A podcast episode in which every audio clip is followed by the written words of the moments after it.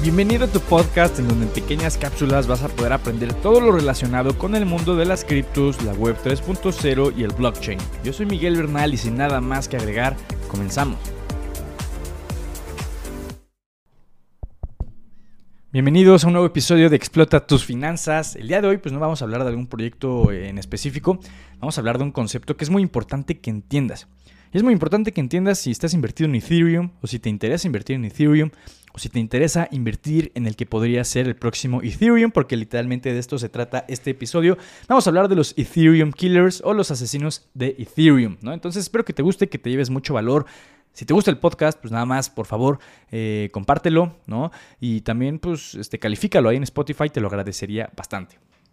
Bueno, vamos a empezar. Ethereum Killers. Bueno, hay que entender, eh, si vamos a hablar de Ethereum Killers, pues tienes que entender qué es Ethereum. Bueno, Ethereum no es nada más ni nada menos que el segundo proyecto cripto, cripto perdón, más grande de todo el ecosistema y su aporte ha sido indudable. Eh, y fue el pionero en implementar los smart contracts dentro del blockchain, el desarrollo de dApps, ¿no? apps descentralizadas, y etcétera, etcétera, etcétera. Smart contracts, para, por si no lo entiendes, básicamente es una pieza de código que, que hace, ejecuta funciones si sucede algo más, ¿no? Básicamente mucha gente lo conoce como if this, then that. ¿Qué significa? Si eso, entonces aquello, ¿no? Literalmente eh, es código eh, que se ejecuta de forma descentralizada en el blockchain y es una de las innovaciones más importantes de la última década tecnológicamente hablando y no les estoy mintiendo. Esto tiene para mucho, pero mucho más. Va a ser un concepto y una disciplina que va a ser muy importante y que, que, podrías empezar a entender y a dominar y va a ser muy demandada en, las próximas, en los próximos años, próximas décadas, etcétera. Pues bueno, al final Ethereum es un proyecto tan importante, ha crecido tanto su adopción que su red pues ya está bastante saturada, ya lo hemos hablado muchas veces, sobre todo allí en su episodio de, Ethereum, y pues al final de cuentas sufre un problema como casi todas las blockchains más grandes, viejas, importantes. Uno de los problemas que se ven en el blockchain trilema, ¿no? ahí escucha el episodio, está muy bueno, el problema de escalabilidad. Estamos hablando que Ethereum soporta 13 transacciones por segundo, o sea, eso no es digno de una red escalable. Con Ethereum 2.0, cuando quede la actualización, pues supuestamente van a ser más transacciones por segundo que sean soportadas, pero pues nada se sabe.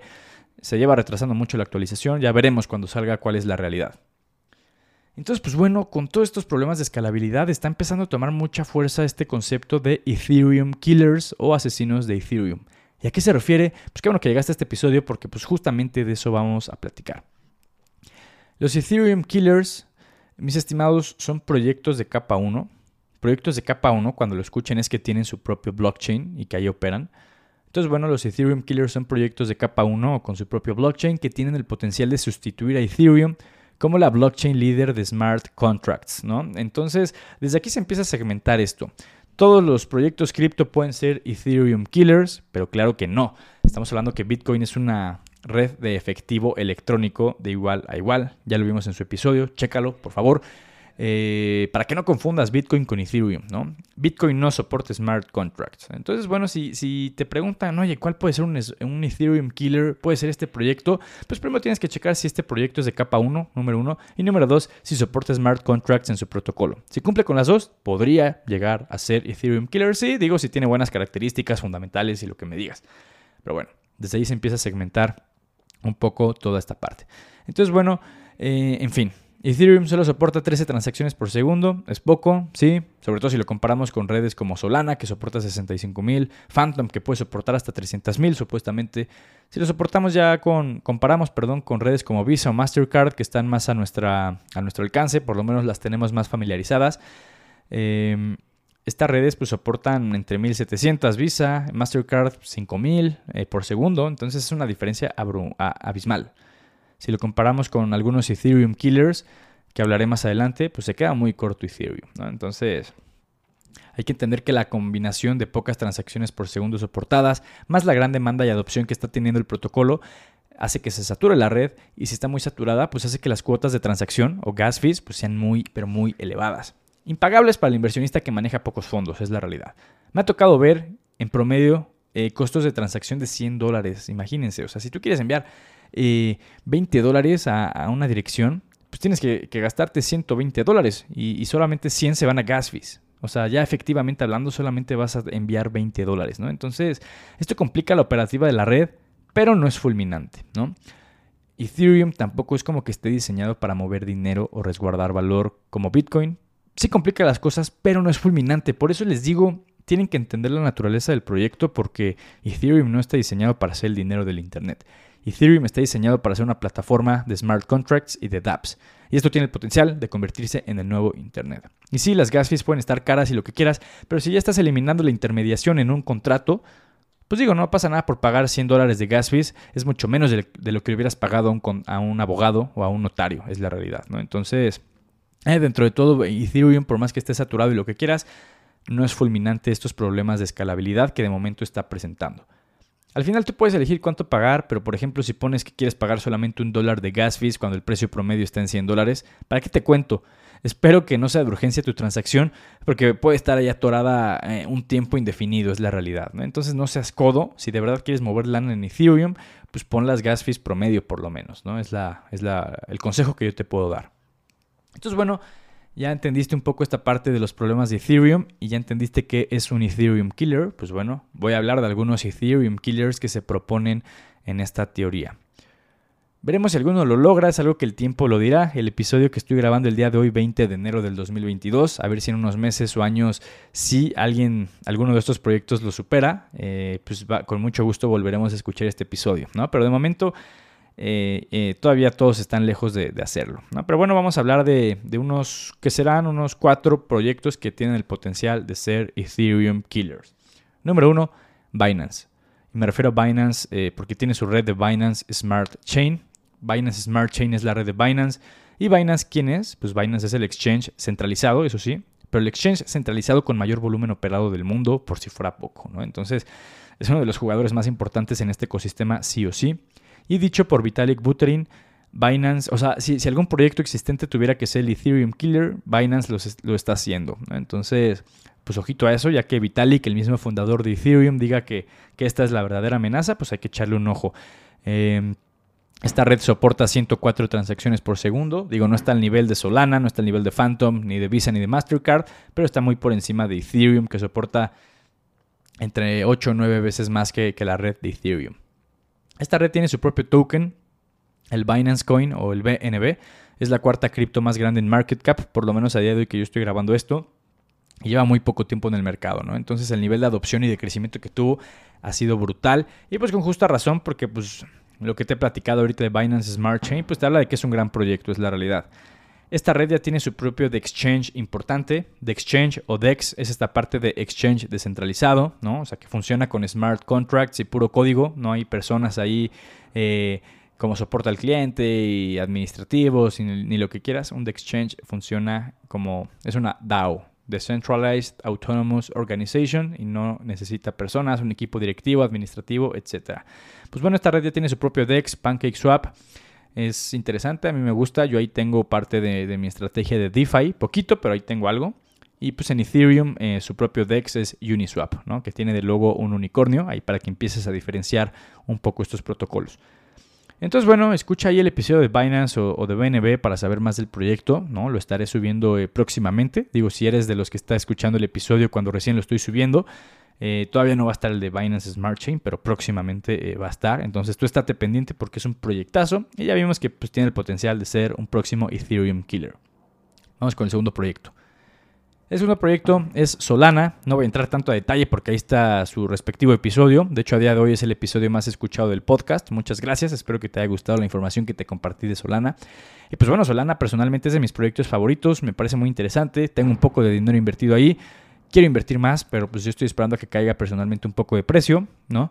Eh, Solana es un protocolo de Proof of Stake, a diferencia de Ethereum, que es Proof of Work. Y ya cuando sea Ethereum 2.0, igual va a ser Proof of Stake, ¿no? Pero Proof of Stake pues es esta forma de, validar transacciones, minar bloques y lo que quieras, pues un poco más eco-friendly, ¿no? ¿no? No abarca la misma capacidad o esfuerzo computacional que un proof of work como Bitcoin o Ethereum antes del 2.0.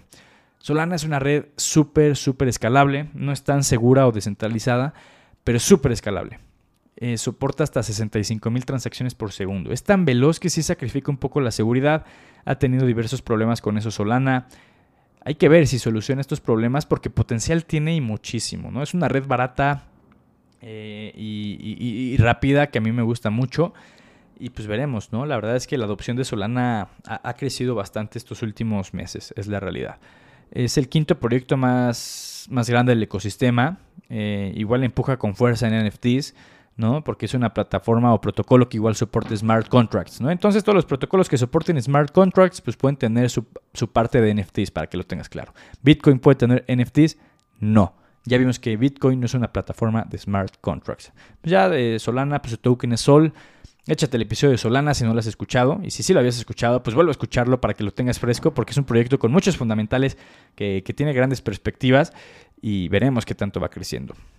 Número 3, vamos a hablar de Cardano. Cardano es un proyecto que muchos en su momento han dado por muerto una y otra y otra y otra vez. No le deja de caer hate, que si es una stablecoin, etc. Es un proyecto con muchos fundamentales, con mucho estudio de por medio. Va lento, pero va seguro Cardano. Pues bueno, Cardano fue fundada por Charles Hoskinson.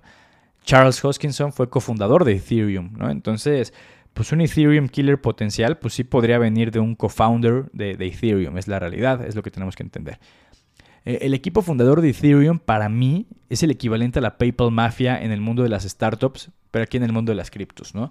Eh, eh, la PayPal Mafia fue un grupo de, emprendedores que fundaron PayPal y la hicieron un monstruote, y después la vendieron y con ese dinero pues cada quien empezó a emprender diferentes empresas, ¿no? Estamos hablando que de ahí salió Elon Musk, ¿no? El, de Tesla, por si no lo conocías, de ahí salió Peter Thiel, ¿no? El de Palantir, el que escribió el libro de Zero to One, que está buenísimo, te lo recomiendo. De ahí salieron los que cofundaron YouTube, eh, etcétera, etcétera. La People Mafia es una brutalidad, una verdadera grosería en el mundo de las startups. Pues bueno, el equivalente a la PayPal Mafia pues podría ser los founders de Ethereum, que ahí entra Vitalik Buterin, que es el de Ethereum, Charles Hawkinson, que es el de Cardano, y el Dr. Gavin Good, que es el de Polkadot. Pero bueno, eh, básicamente para entrar un poco en contexto. Y bueno, eh, hay que entender que Charles Hoskinson, el de Cardano, pues fue parte importante del desarrollo del segundo proyecto cripto más importante en este momento. Y fundó Cardano, que es ahorita el sexto, séptimo más importante en, todo el mercado, ¿no? Entonces, talento y visión y, algo importante que tenga este señor con el mundo cripto, pues sí, sí existe, ¿no? Se salió de Ethereum porque no compartía la visión de Vitalik, ¿no? Al final, pues digo, creo que fue una buena decisión. Si no compartes la, visión, la, visión con, una de las otras personas de liderazgo, pues sí, lo mejor podría ser eh, salirte. Cardano es una red que, soporta más transacciones por segundo que Binance Smart Chain o que Ethereum, pero menos que Solana. Y es que soportar más transacciones que Solana es realmente difícil, ¿no? Por eso mis respetos de verdad a, Solana. Cardano soporta 256 transacciones por segundo, no está mal, pero tampoco es, son cifras que, son dignas de escalabilidad mundial, ¿no? Es la realidad. En Cardano ya empiezan a implementarse los, los exchanges descentralizados, ¿no? De momento SundaySwap se ve prometedor. Entonces esto es un éxito para eh, la implementación de los smart contracts de Cardano, que pues han tenido problemas históricamente hablando. Eh, Cardano pues tiene proyectos interesantes. Por ejemplo, Samsung. Samsung es una de las empresas de tecnología más grandes del mundo, pues firmó una alianza con un proyecto del protocolo de Cardano. Samsung incluso planea adentrarse al mundo de los NFTs, sacarán televisiones desde las que podrás comprar y vender estos activos digitales. Eh, Cardano igual tiene su propio marketplace de, NFTs. Digo, tiene muchos, pero el más importante es cnft.io. Ahí por si te interesa comprar NFTs eh, de Cardano.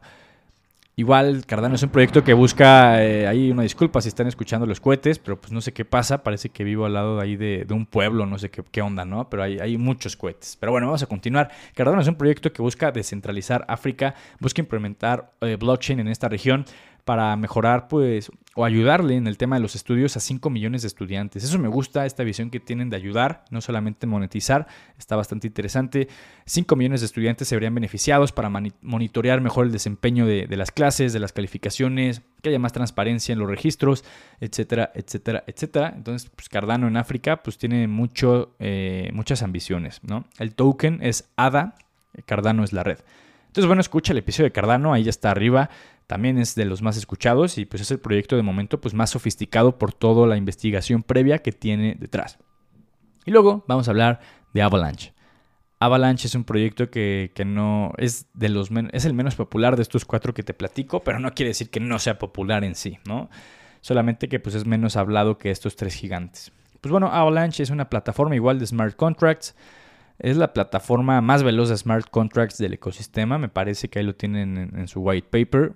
Eh, soporta hasta 4.500 transacciones por segundo y la cosa es que la finalización de transacciones es de 2 segundos. Recuerda que la finalización de transacciones es cuando la transacción ya no puede ser reversible, ¿no? Entonces, está interesante esto. Eh, pues literal son los números de Phantom, ¿no? Phantom que a mí me gusta mucho, ustedes lo saben. Igual su sistema de finalización de transacciones es de solamente 2 segundos. Y esto si lo comparamos con Ethereum, pues es de 6 minutos. Es un mundo de diferencia.